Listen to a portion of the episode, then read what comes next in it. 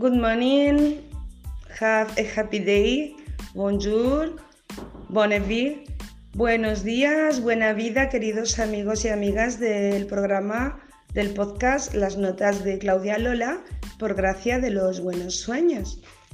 Hoy tenemos un programa muy, muy, muy especial porque vamos a conversar con un magnífico y excelente poeta cubano que se llama Adrián Cancio, que además desde hace poco eh, somos amigos porque trabajamos juntos en el programa Albatros que se emite desde México. Antes de comenzar la entrevista, quiero deciros, eh, bueno, en una presentación, un poco su currículum y, hablaros un poco de sus libros. Adrián nació en Holguín, en Cuba, el 4 de abril de 1973. Es escritor, fotógrafo y poeta, licenciado en Letras por la Facultad de Artes y Letras de la Universidad de La Habana de Cuba en 2001 y también cuenta con algunos premios literarios, por mencionar solo unos pocos tenemos ahí la primera mención en el premio de poesía Alfredo Torroella de la Casa de Cultura Rita Montaner en Guanabacoa en 2001, eh, el tercer premio del Festival Nacional de la Radio Cubana, Radio Artes Santi Espíritus en 2002, o el Premio Nacional de Poesía Erótica Farraluque 2003 de la Galería Fayad Jamis, Habana del Este 2003. Adrián viajó a la Ciudad de México en julio de 2003 por mediación de la Asociación Hermanos Saiz y del Ministerio de Cultura de Cuba. Y en la capital mexicana publicó en tres antologías poéticas hasta agotar la Asistencia Tercera, editorial Resistencia 2007, Antología Épica, editorial Épica 2008 y Calendario de la Luna, editorial Resistencia 2009 y dictó conferencias de literatura en varios consejos populares y juveniles. Adrián Cancio hoy día reside en el estado de Querétaro, en México, y se dedica también a la fotografía artística junto a su esposa y fotógrafa mexicana, Angélica Menchaca.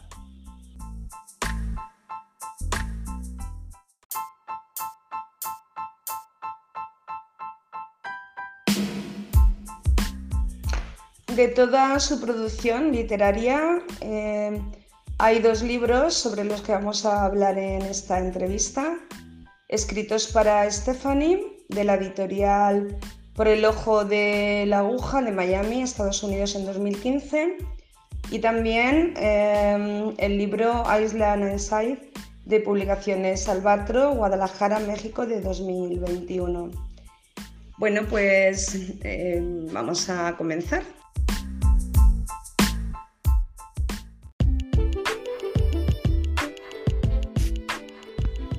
Tomando en cuenta las emociones, una mujer rompe el pacto y con el pacto cae la cabeza de una paloma.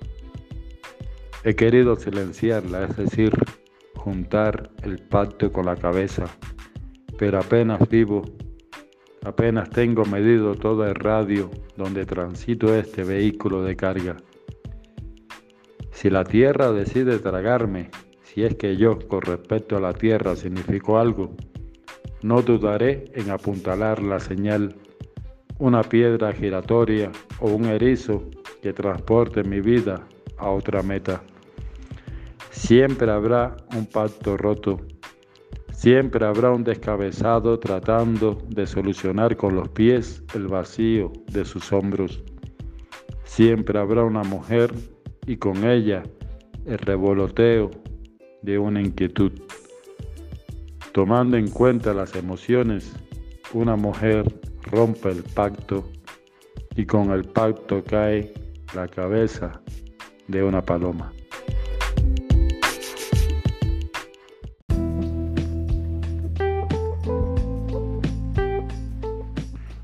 Con tu imaginación fija en la palabra repetida, siempre, siempre, siempre, siempre. Luis Cernuda. Siempre, siempre, siempre, siempre.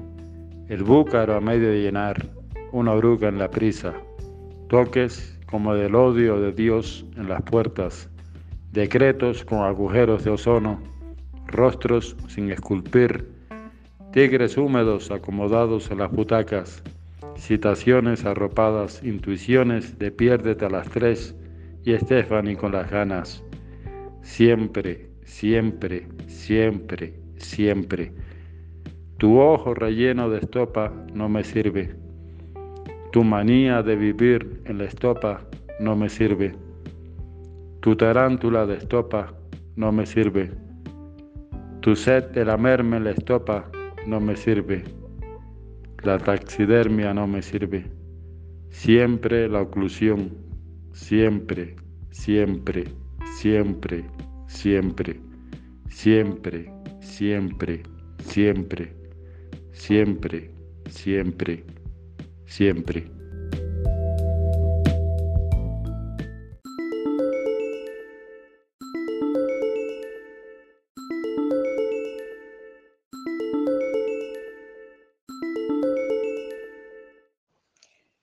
Buenos días, querido amigo Adrián. Eres realmente un genio de la poesía y con todo lo que haces. Bienvenido a las notas de Claudia Lola. ¿Cómo estás? Hola Lolita, pues eh, me siento muy a gusto y muy feliz de que me hayas tomado en cuenta. Eh, gracias por lo de genio, pues realmente no lo soy, pues soy ahora sí que alguien que trata por todos los medios de acercarse al, maravilloso mundo ¿no? de, la poesía. Eh, si soy un genio, caramba, oye, España está, está cundida de genios, la verdad. Y bueno, es un gustazo eh, estar aquí contigo. Bueno, Adrián, eh, lo primero que quiero preguntarte, a raíz de tu biografía, porque eres escritor y poeta y fotógrafo, es qué relación encuentras tú entre la poesía y la fotografía. ¿Qué significa para ti la imagen y de qué manera la imagen está presente en tu obra? Y también qué tipo de fotografías trabajas. Bueno, Lolita, esencialmente yo lo relaciono con la belleza. La belleza eh, tanto de la imagen como del verso, ¿no? Pero es que la imagen lleva versos y los versos lleva imagen. Entonces esa imagen eh, abstractamente es lo que tengo en mi cabeza y es una belleza, ahora sí, muy eh, genuina, ¿no? De mi parte, como la belleza que expresas tú como poeta también. Y la diferencia hace lo que, lo que atrae, ¿no? Que yo, en lo personal, eh, me, me sienta atraído por tus versos, como tal vez tú por los míos, ¿no? Eh, mi obra, tanto fotográfica como, como poética, pues es una imagen de que, del cual he concebido desde que he nacido, ¿no? Y mis experiencias personales y demás. Y esa imagen, pues, eh, está todo revuelto, ¿no? Eh, está ahora sí que eh, lo dorado, está la tristeza, está las emociones, eh, todo, ¿no? Y eso es lo, que yo expreso. E, esto en el sentido esencial. En el sentido objetivo, pues eh, lleva aristas, ¿no? Y esas aristas, como, como es de saber, pues yo la tomo más que nada para sobrevivir, ¿no? Digamos que de la fotografía esencialmente la, belleza que, me gustaría siempre es que mis imágenes sean siempre artísticas, 100% artísticas, ¿no? Pero es que en, esta, en este mundo y, el arte genuino, pues eh, es, muy difícil, ¿no? Vivir de ese arte genuino, entonces hay, hay que ser, eh, o nos impulsa el mundo ser objetivo, y bueno, vienen imágenes de sesiones familiares, imágenes de, fotografías para documentos y demás, y, con eso pues ahora sí eh, genera ingresos económicos y de eso vivimos, ¿verdad? Con relación a, la literatura, para generalizar más eh, este arte de, escribir, pues pasa lo mismo, ¿no? La poesía viene siendo como mi fotografía genuina, artística, pero debo tomar también las aristas de los ensayos, eh, alguna crónica, eh, otras cosas, ¿no? Que, es lo que me da para, para vivir. Pues estoy completamente de acuerdo contigo en lo que comentas, Adrián. Eh, mira, te quería preguntar, porque como eres un poeta premiado y has impartido conferencias eh, sobre literatura, ¿nos querrías contar algo en torno a esto? ¿Qué temas has tratado en las conferencias y a qué tipo de público te has dirigido? Sí, mira, he dado conferencias a universidades aquí en México, como es el TEC de Monterrey y, y la Ibero, que ambos en Ciudad de México, a estudiantes que, que se han acercado a mí y, he logrado agruparlos a todos para saciar todas las dudas ¿no? con relaciones a, a, materias que ellos, eh, que ellos toman de, de, sus escuelas, como son las creaciones literarias. También he dado conferencias en varios consejos populares juveniles, tanto en Ciudad de México como en Querétaro. Y esto es, bueno, ya una población que, que está interesada en, en, adentrarse a la poesía, a, la narrativa. Y bueno, con un poquito de esfuerzo también he logrado agruparlos y bueno, compartir ¿no? toda mi experiencia con ellos.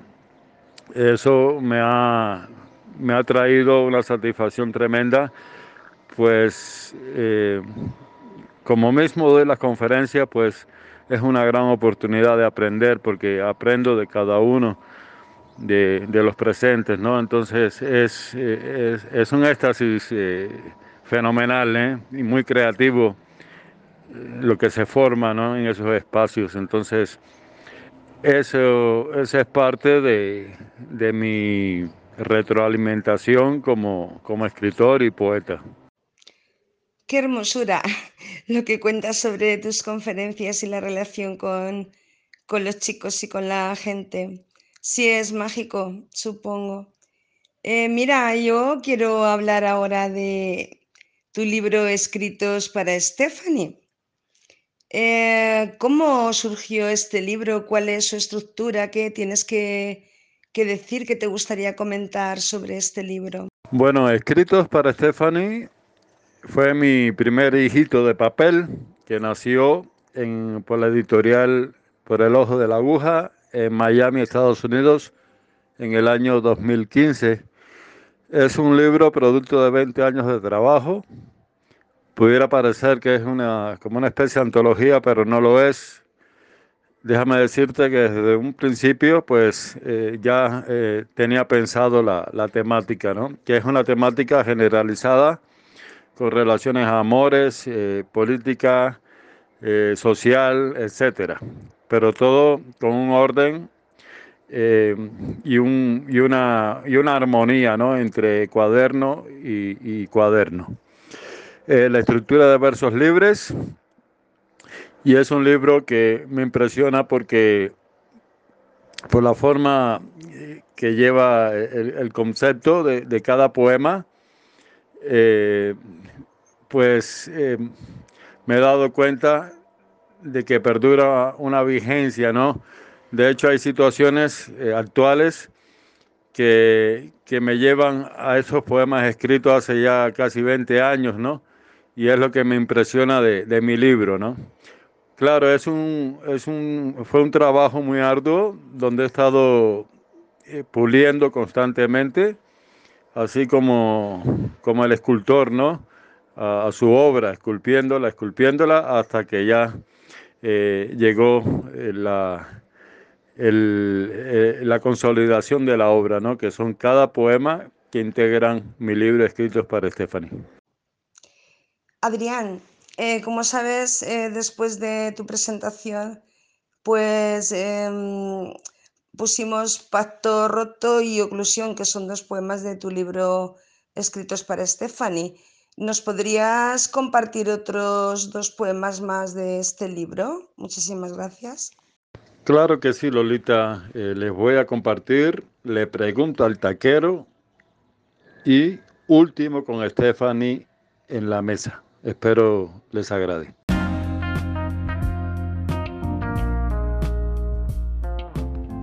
¿Cómo definir la distancia? Hacer que un trozo de carne sea el pretexto, la locura, la ráfaga de extrañar al hermano que mató a mi hambre. ¿Cómo definir la situación? Mi hermano que tan necesitado está y ahora esas manchas, ese cebo en la pared simulando una geografía dramática.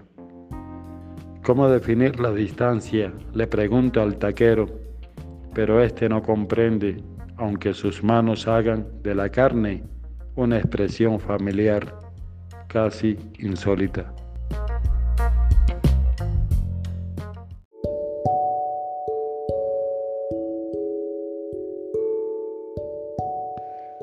¿Cómo decirte, Stephanie, si soy un ánfora más aferrado a vivir en este pedazo de fondo. Babilonia pudo haber sido una cuchara torcida o una hecatombe similar, pero ella está en estos gruñidos de perro, y no porque mis ojos junten dos extremos menguantes o insista en descentar las esferas a martillazos, Babilonia está, se sirve caliente en las tazas. ¿Cómo decirte? El gong festivo confunde, llamar al mantel por su nombre es iluso, brindar nos, nos deshace el amor. ¿Cómo decirte cuando la mesa ya está servida?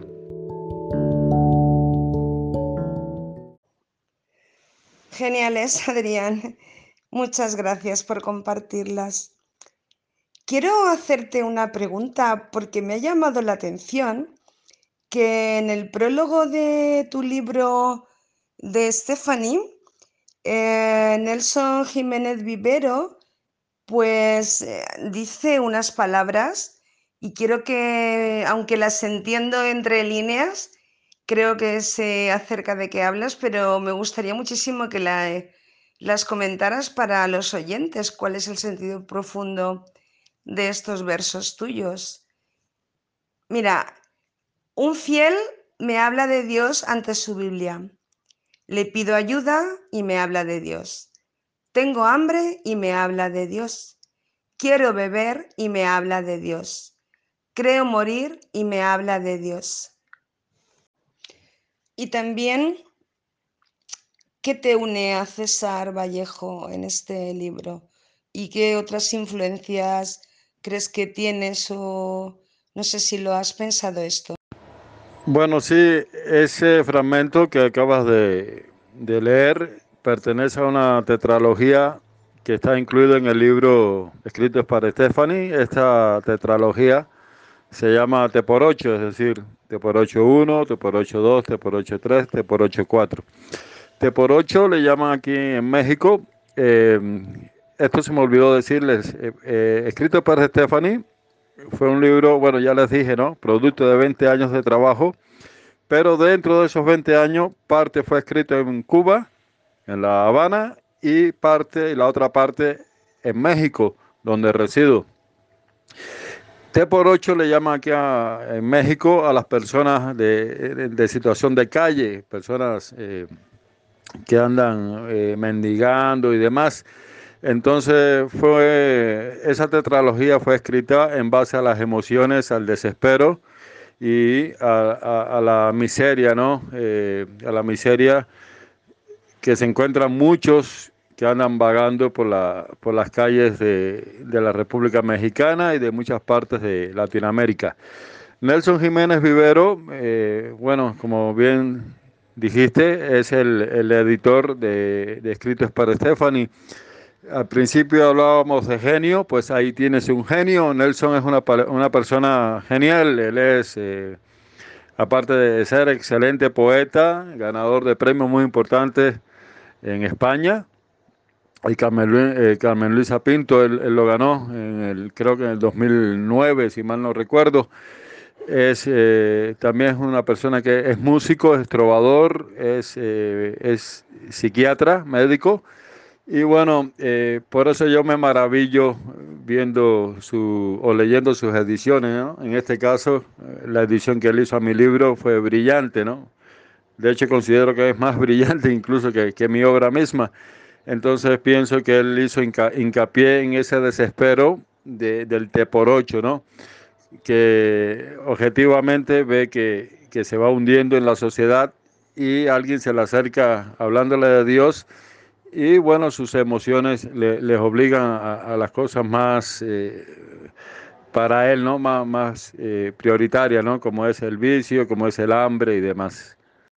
Entonces, bueno, esas interrogantes que manifiesta el T por 8 en el poema, eh, no sé si han podido apreciar, tiene mucho vestigio de, César Vallejo, ¿no? Y es una, influencia que siempre me ha marcado, ¿no? Del gran poeta peruano. Eh, Nelson Jiménez también es un poeta muy, muy vallejiano, ambos eh, desde hace muchísimos años éramos fieles estudiantes ¿no? de, de la obra de César Vallejo. Eh, personalidad en el que me identifico mucho, ¿no? Esa batalla que, que llevó César Vallejo entre el catolicismo y el comunismo, pues me está pasando a mí en la actualidad con relación eh, a la inversa, o sea, el cristianismo y el comunismo, ¿no? Entonces me identifico mucho o nos, identificamos mucho con el pensar eh, vallejiano. Entonces, eh, César Vallejo ha sido una de mis influencias, pero también José Martí, nuestro héroe nacional, como también los poetas franceses, eh, Mallarmé y Baudelaire, y sobre todo Rambaud. Entonces, eh, bueno, ha sido todo un cóctel de genialidades en el cual he devorado mucho y he tratado de, ahora sí que de todo eso sacar un sello único, ¿no? Pero siempre hay vestigios vallejistas que, que me salen. Oh, Adrián, tenemos gustos comunes. Me acuerdo cuando era pequeña, no se me ha olvidado, ¿eh? la poesía de José Martí de Cultivo una rosa blanca en junio como en enero, para el amigo sincero que me da su mano franca, y para el cruel que me arranca el corazón con que vivo, cardo ni ortiga cultivo, cultivo una rosa blanca. Bueno, cosas que, que se leen desde pequeñitos. A ver, te quería comentar eh, también respecto a, los eh, temas de, tu poesía, porque tienes un premio eh, de poesía erótica importante. ¿Qué papel juega el erotismo en tu poesía y en general en la poesía? ¿Tú crees? O, no sé, otras temáticas que, que las suelas tratar con frecuencia. Bueno, no, no es por presumir, pero ahora sí que que siendo caribeño, cubano, pues creo que nacimos con un erotismo ya natural, ¿no? Y bueno, eh, por mucho que trate de evadir, pues siempre van a salir los timbales, siempre van a salir las congas, siempre van a salir la, sensualidad de la mulata, eh, la sensualidad del mulato. Entonces, creo que eso es eh, congénito, ¿no? Para cualquier poeta cubano.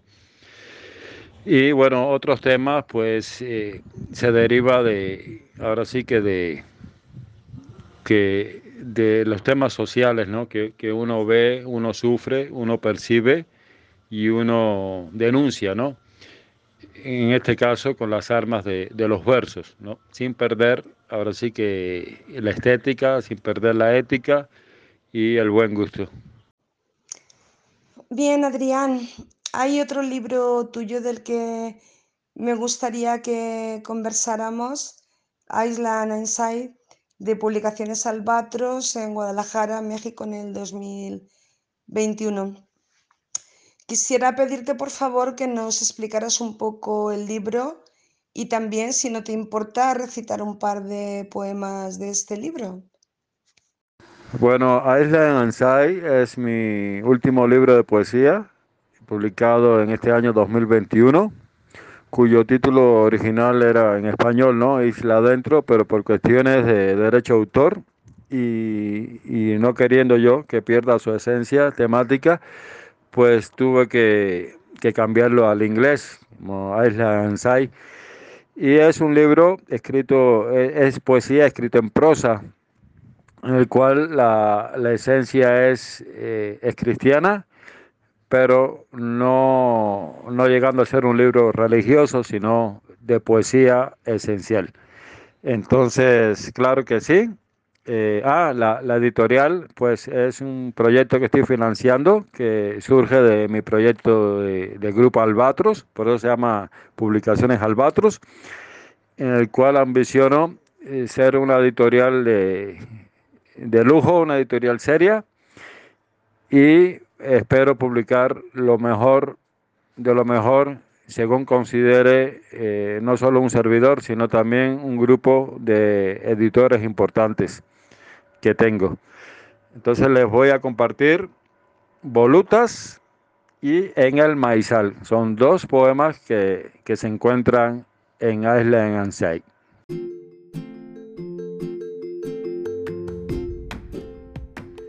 Jamás la penumbra se ha vestido tanto de vida. Temo la fuerza con que cierra los párpados, porque te vas redondeando como el mundo.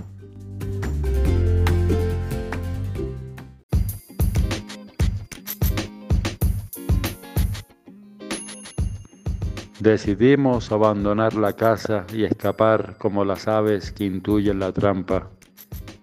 En el maizal se pierde el pasado y nos deja el reencuentro latente como las mazorcas que se asoman bajo los senos de las plantas. Ese día tu risa dominaba el plantío y calibraba el ébano del plumaje de los cuervos. Nunca nos conocimos mejor. Era comprensible tu inquietud, tus ojos se transparentaban con el sol. En el maizal existen conjuros donde los demonios se amordazan en las puertas y quedan recluidos lejos en la ciudad. Por lo tanto, nuestros cuerpos se abrían y se trenzaban libremente hasta descargar hasta el último grano de oro. Esto lo sabe el maizal y el discreto sol de un 28 de enero. Hoy se encuentra cegado el plantío, pero de cierta forma aún danza ferviente el maizal.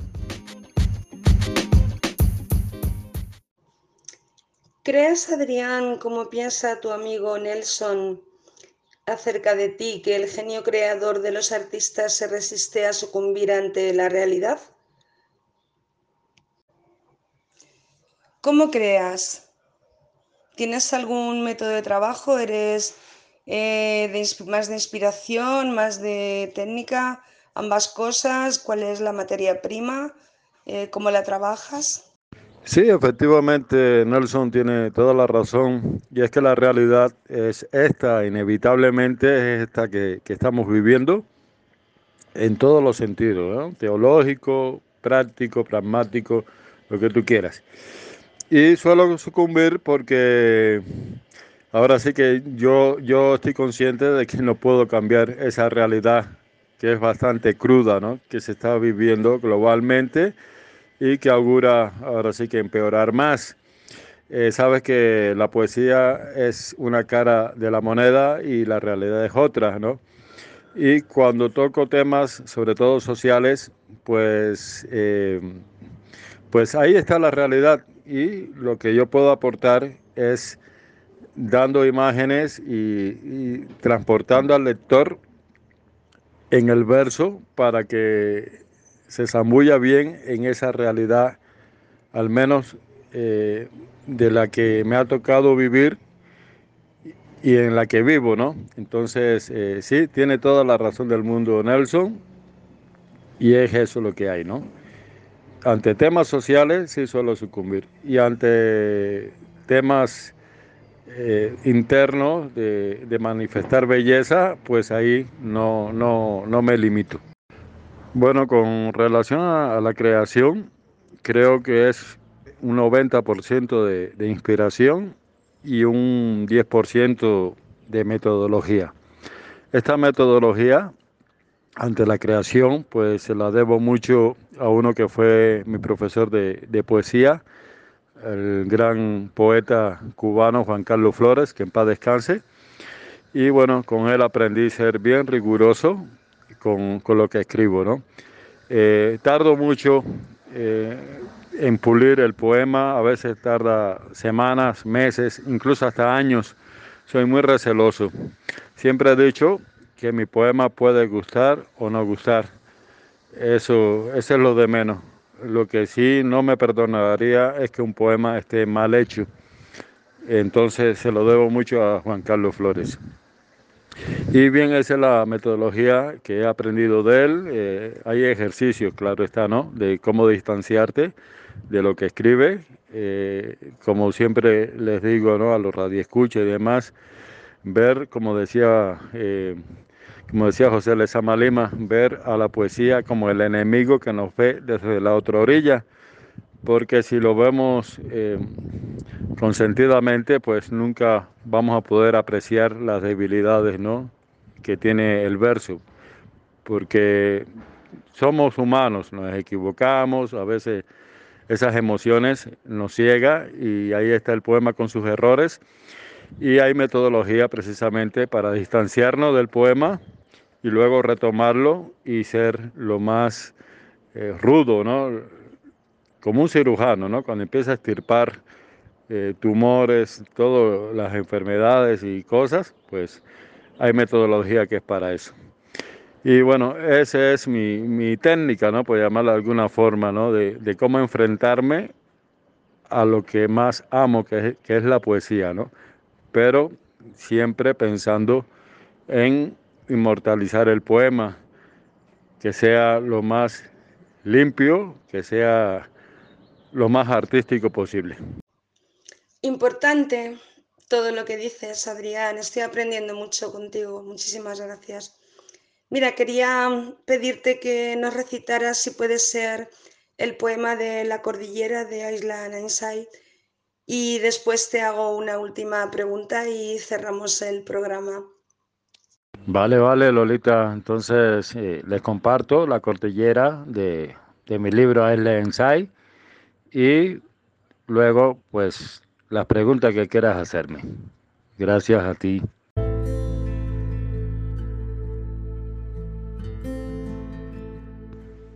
Sumábamos al mundo en la cordillera, era imperdonable excluir. Tus ojos se abrían como lunas al señalamiento de algún que otro olvido. Si te percatas, mujer, todos están y ríen y lloran y se palpan por un denominador común, la vida. Llena la cordillera, ya no hay espacio para dos. Sin saber nos hemos excluidos del aquelarre y esto trae consigo una pesada broma a la perspectiva.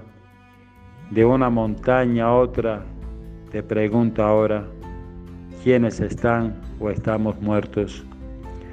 por la forma en que te acomodas el pelo y enfrentas las bocanadas que te dispara el invierno, te auguro por el momento salva de la humedad y de la usamenta que adormecen bajo las aguas y la tierra. Entonces vale la pena contemplar la función desde arriba, desde el mentón de la cordillera. Vale la pena irse a dormir para intentar una danza un arribo de ambos mundos, la eternidad con la que callan nuestros muertos. Querido amigo Adrián, tengo una pregunta con dos letras griegas para ti. Una es la letra alfa y otra la letra beta. Y bueno, casi suena como alfabeto. bueno, la primera, la pregunta alfa es ¿por qué eres poeta? ¿Desde cuándo escribes? ¿Por qué escribes? Y si vas a escribir poesía siempre.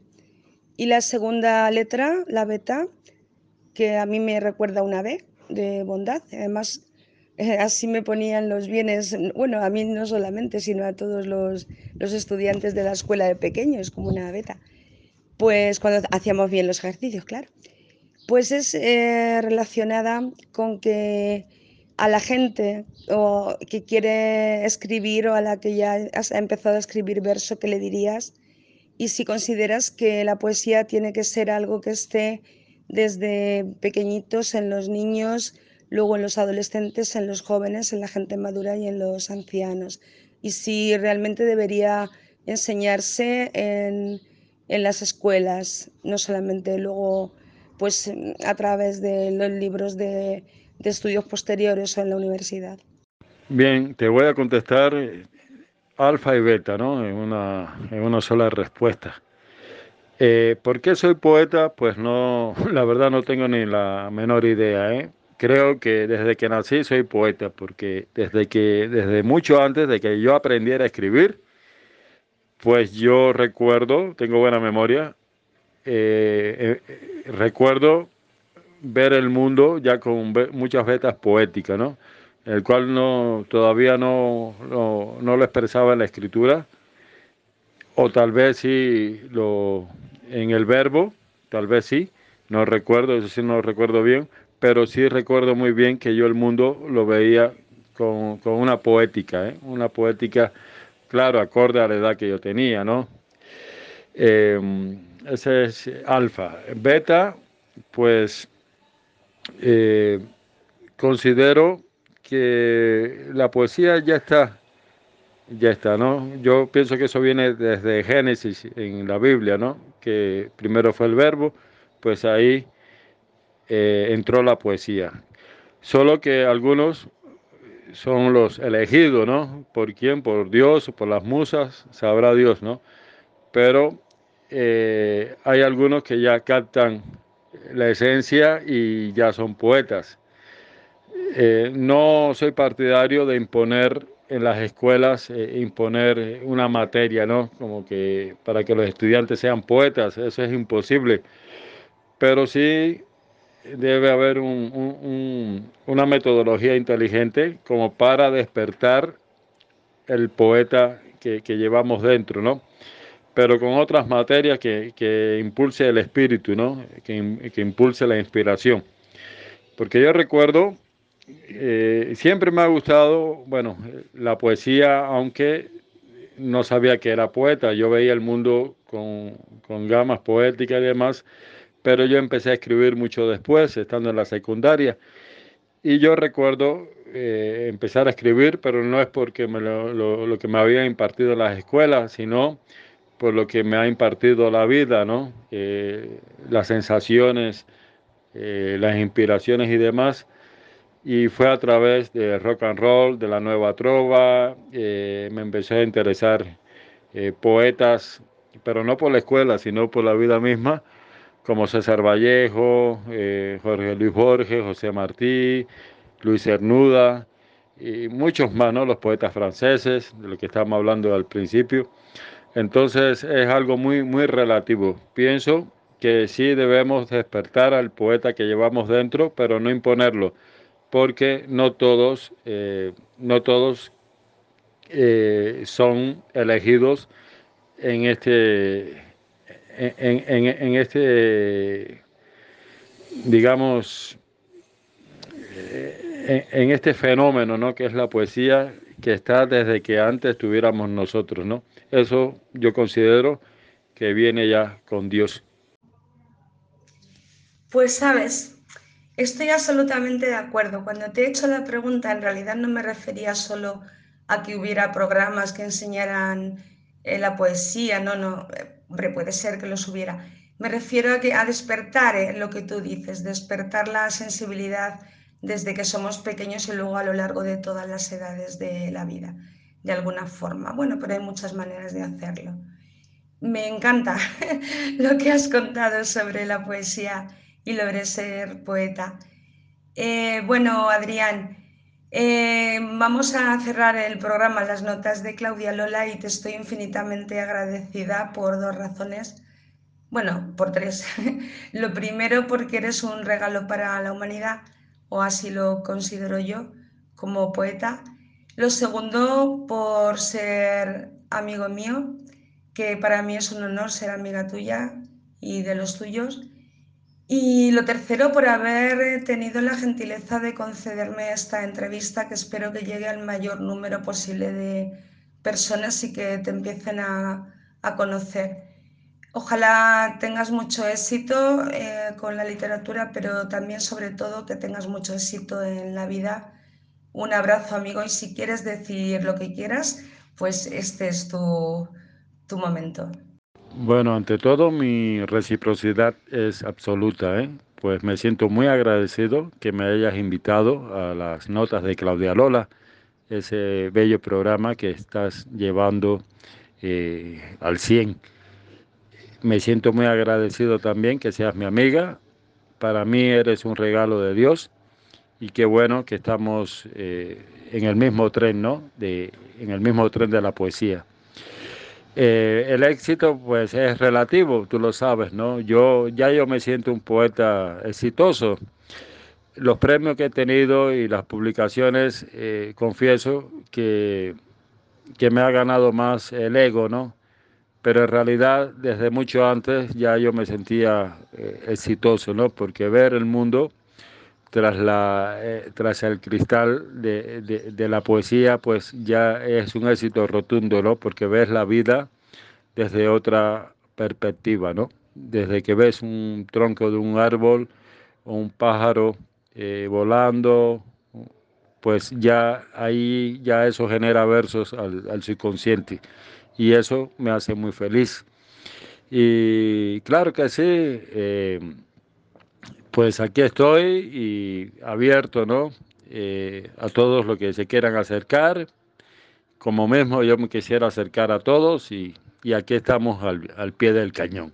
Muchas gracias por todo, Lolita, y seguimos en contacto. Un gran abrazo y un beso a todos los que nos escuchan y que Dios los bendiga a todos.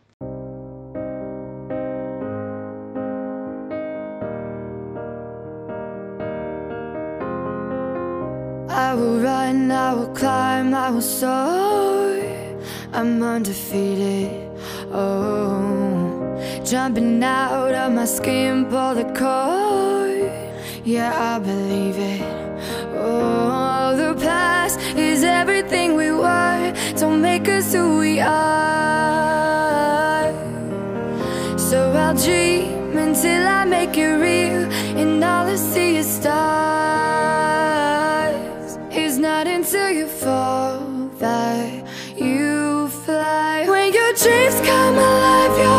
Unstoppable. Take a shot, chase the sun, find the beautiful. We will go in the dark, turning dust to gold, and we'll dream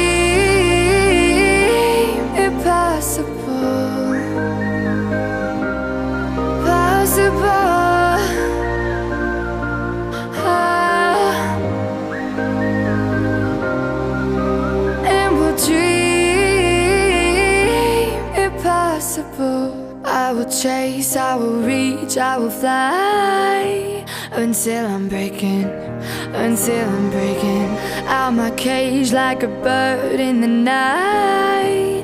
I know I'm changing, I know I'm changing it into something big, better than before. And if it takes, takes a thousand lives, then it's worth fighting for.